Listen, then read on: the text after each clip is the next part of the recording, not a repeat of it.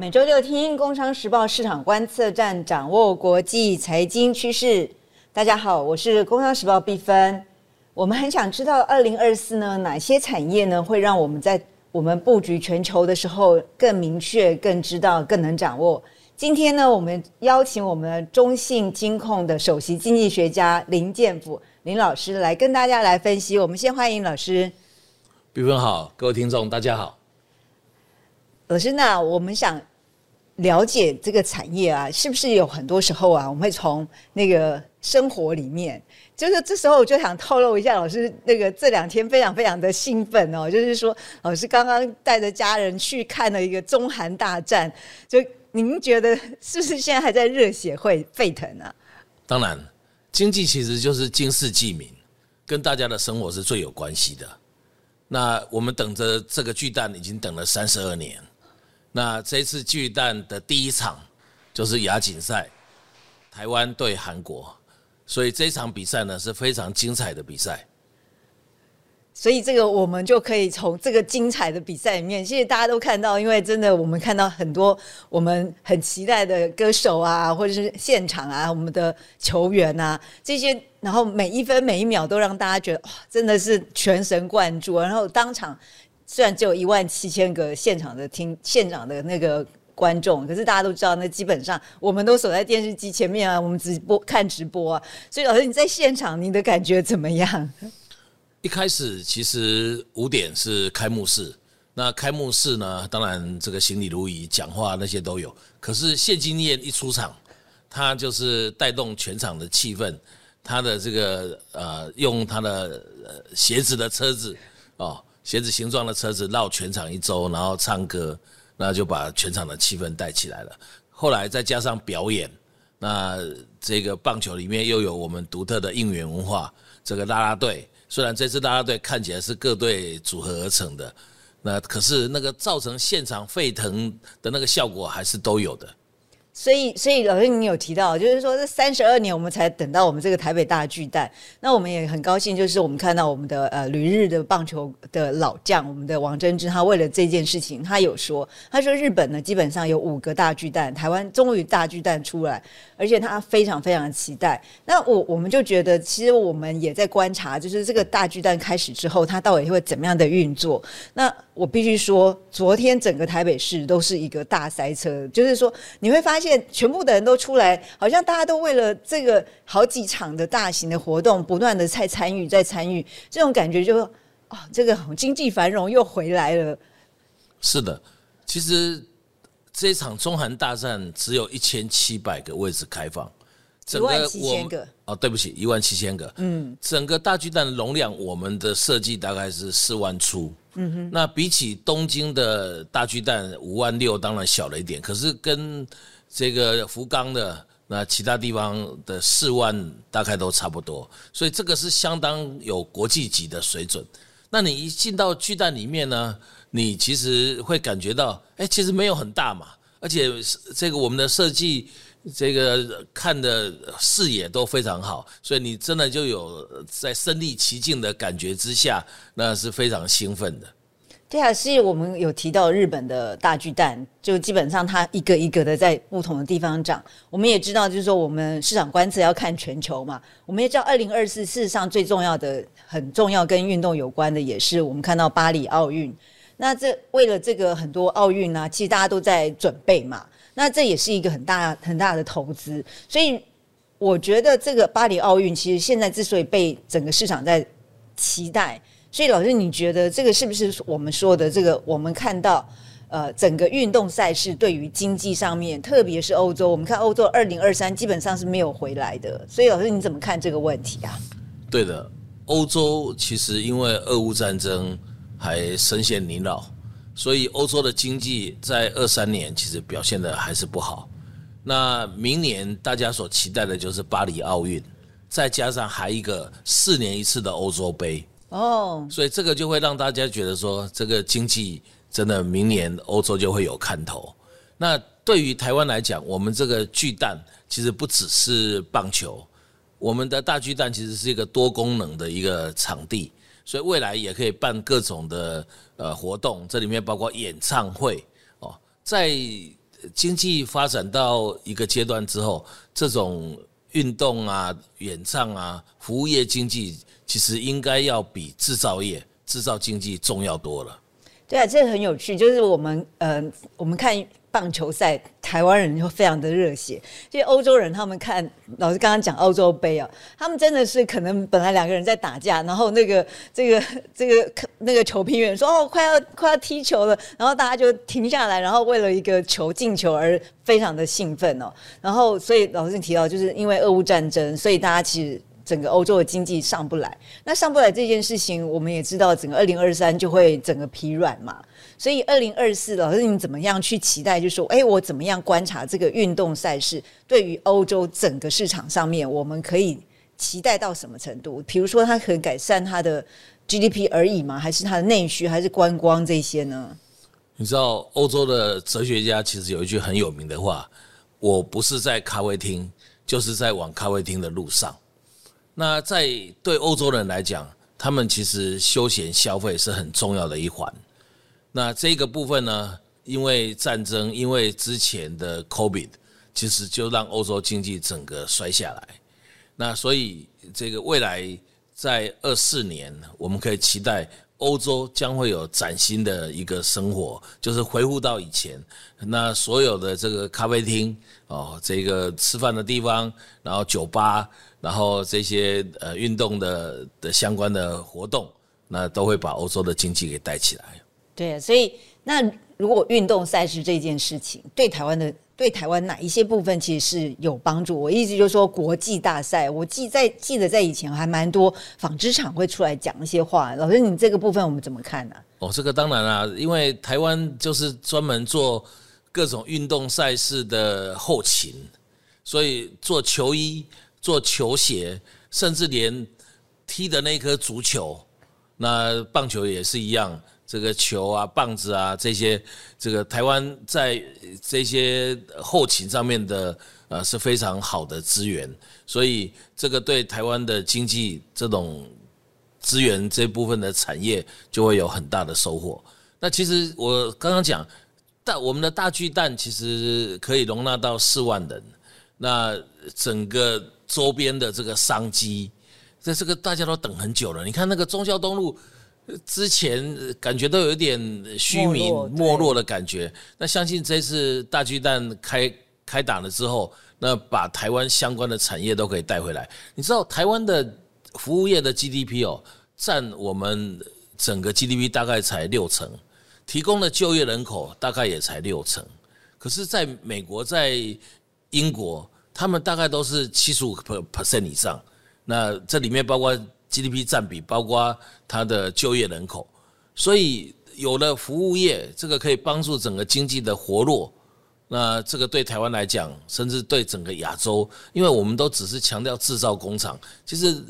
人类的经济不是只有制造，最重要要消费，要能够让你快乐。那我就觉得说，在美国，我以前就看到美国人其实很幸福，他们都是在看球赛，然后周六。周末的这个球赛，甚至到他们因为停车场都很大，所以就去烤肉，在那边就是都很快乐。那我觉得我们东方人都太勤奋了，所以其实做这些新的产业，那这个呃消费相关的应该是很好的。对啊，其实老师你提到这件事，我就觉得二零二三的台湾经济，我们在看 GDP 的时候啊，其实真的最重要应该是在消费，对不对？就是我我我看台积电、中金院每次都跟我讲，就说，哎，这个二零二三的消费啊，真的是。真没想没看看不出来这个双位数成长这种这种个双位数哦，真的是一个就是十位数以上，就是过去大概就二跟三百分比而已嘛。所以这个消费真的是，如果今年大家觉得整个市场这么热络，应该就是刚开始体会什么叫消费帮助经济嘛。对的，二三年其实对台湾来讲，我们的出口、我们投资都因为被去库存的关系，所以。我们说出口连十二黑十三黑，那本来以为九月之后就会完全回来，可是十月份好像又掉下去。那这个第四季当然十一十二应该会会好一点啦，但是我们今年二三年的经济主要真的就是靠消费给支撑起来。那这个消费其实也很简单，疫情之后呢，有报复性消费，那报复性开会，那到处都是有一些之前疫情累积下来没有做的。像我们，我说我最近其实都是在出国，也都是在参加各地的这个感恩年年年尾吧，感恩参会，然后提供经济展望，所以这个就变成是呃，像我们。服务业里面很重要的一环。对啊，那个老师说的这个报复性消费、报复性开会，我们还有看到报复性的演唱会。这个演唱会真的超多，就是那像这个演唱会对经济的帮助啊。其实我们在看二零二三，其实高雄就很莫很，我真的没有想到，高雄观光局自己就算过，啊他就说，因为高雄就形成一个演唱会。我还看到一篇文章说，为什么高雄可以跟台北不行？我想二零二四高雄的这种。热络啊，二台北应该就可以起来了，因为他们大概算过，就是单单高雄，他因为演唱会大概就吸引了大概七十二七十二万哦，就是今年二二零二三到十月四十六场演唱会，就是我们看到所有韩团啊，我们看到后面你还看英国的这偶像团都会是这样，或是这些呃独立创作作家这个 share，他你会看到他他说这个观光消费大概就有十四亿，就是单单。报 报复性演唱会，所以我相信老师提醒了大家要努力消费，这个其实对我们经济也是更好，对不对？如果你一直觉得说，哎，我靠出口、靠制造来带动我们经济，其实这个还是赚的都是外面的钱嘛，对。对，而且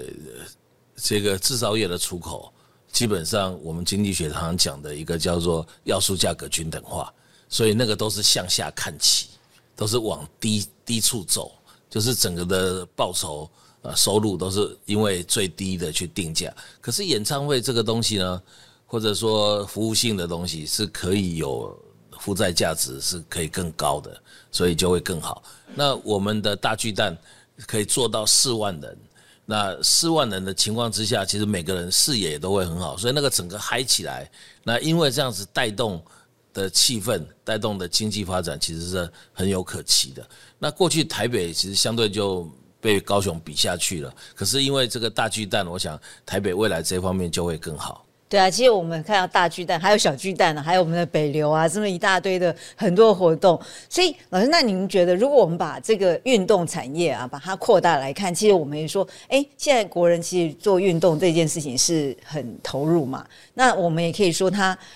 对我们的健康是有帮助，因为我们很怕，就是我们这个时代很怕说，我们以后会跟我们的的父母啊，或者阿公阿妈他们一样，就花很多时间躺在床上。所以大家现在其实你就看年轻人，他们都在做运动，所以我们也可以把它扩大为大健康产业嘛。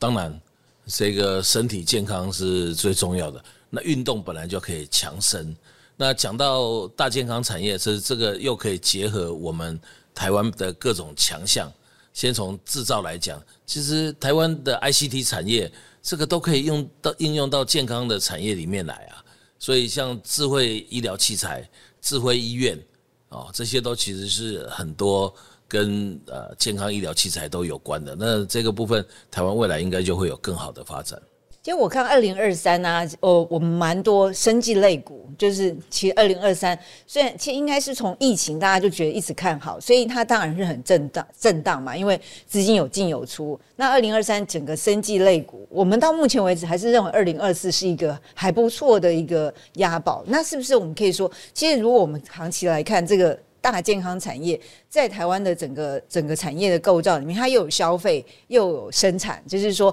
我们可以自己生产来给他国人自己用。那这样，老师，你这样我们怎么样去认识它？其实这个最重要就是一九九零年代，我们人类的基因图谱大概都已经全部解码成功，所以这一次 COVID 之下 mRNA 的这个发展。很多都是因为之前奠基的都很好，所以才会有办法很快的就找到疫苗，就找到好的 solution。那整个健康产业这些从基因开始，然后到医疗器材，甚至我常常讲达文西手臂，这个开刀可以不用开大刀，只要两三个点定位就可以把这个呃肿瘤就可以完全移除。那这个对全世界是都有很大的帮助。台湾其实两千三百万的人口，在大健康产业来讲还算是小的，所以我们应该想到的是怎么走出去，怎么帮助全世界的这个发展。那如果以另外一个观点，就是我们的医院，你知道，其实台湾的技术是很早就就很厉害的。我说我在呃八零年代，我就看到那个中人中医分割就成功的时候，是陈维昭校长都是团队的一员。那可是很多人都不晓得说台湾有这么好的技术，甚至我在外国，他们觉得泰国的医疗水准很高，因为很多人都到泰国去度假休闲，顺便就做身体健康检查，做一些疾病的处理。那他们都不晓得台湾的医疗健康产业其实是很厉害的。那这一点我倒觉得说，以后有没有机会，就是我们的医疗整个大大的产业可以服务全世界。但现在最大的问题可能就是包括我们的健保，包括我们的这个很多的限制，医院也不能做广告。可是你到世界各国去，医院都可以做广告的啊，而且是对着全世界广告啊，所以这个都是我们应该突破的一些关键。对啊，所以我们不只要认识它，就是其实整个整个大健康产业的层次很多嘛。就是说，呃，我们也看，就如果两千三百万人，它的市场对我们整个发展其实是比较受限。那最近其实还蛮多的说法，是哎，我们可以把日本的市场一起跟台湾算起来，因为大家行为也蛮类似。那如果这样的话，其实我们我们现在看到，其实供应链他们自己也做过一些，呃，整个大健康产业当中，它比较高龄的那一块。那我觉得高龄的那一块，其实最对我们来说，就有很多科技的部分嘛，这。这个真的是从原来老师刚刚讲这个从基因，然后药药我们当然比较不行，可是我们的药材或者我们的医材，就老师提到这个达文西手背呀，这个真的是造福太多人了。那如果我们再来说高龄需要的这些科技的服务，老师这一部分我们怎么看？高龄其实最重要，过去来讲就是要有人的服务，因为老人其实一来他需要有温度的照顾，二来。这个对于老人的服务很多是需要细腻的，那过去这一方面真的就是完全依赖这个能力的培养，可是现在因为呃，Chat GPT 它已经你没有办办法分辨是跟人还是跟机器讲话，尤其是我最近看那个 Chat GPT Four Turbo 版的，你会非常惊讶，它那个跟你对答如流的这个程度，那你会完全觉得那就是一个真人。那另外就是仿真机器人这一方面，他把机器人也做得很像人，所以未来可以大大的节省很多的人力，而且会让你觉得说这个老人的照护，那老人也会喜欢这这一方面比较有温度的感觉。所以我觉得这一个方面是未来世界经济发展非常重要的一块，因为除了东南亚国家是还有人口红利之外，我看到台湾、韩国。日本，这个连中国，甚至欧美的国家，普遍老人化都很严重，而且台湾很快就进入超高龄社会，二五年。那这样的情形之下，这个老人健康的这一块呢，那是各方面都可以提供，或或者说我讲台湾，呃，在这方面的结合就可以很好。对啊，然后我觉得我我还蛮兴奋的，就是我们看今天跟老师聊，从这个大巨蛋，这个整个运动产业会在二零二四上来，然后呢，我们又看这样一路把它伸进去看，就是说，哎，我们从单纯的一个运动赛事，看到我们看到整个运动的 infrastructure，就是基础设施，然后再去深入看到，哎，谁在消费，接下来就是谁在生产，其实好像这个整个都在二零二四会出现一个爆发，而是你认为这样子，我甚至再补充一下。棒球其实是亚洲人的很大的机会。我们看到大谷翔平所谓的二刀流，他又能投又能打。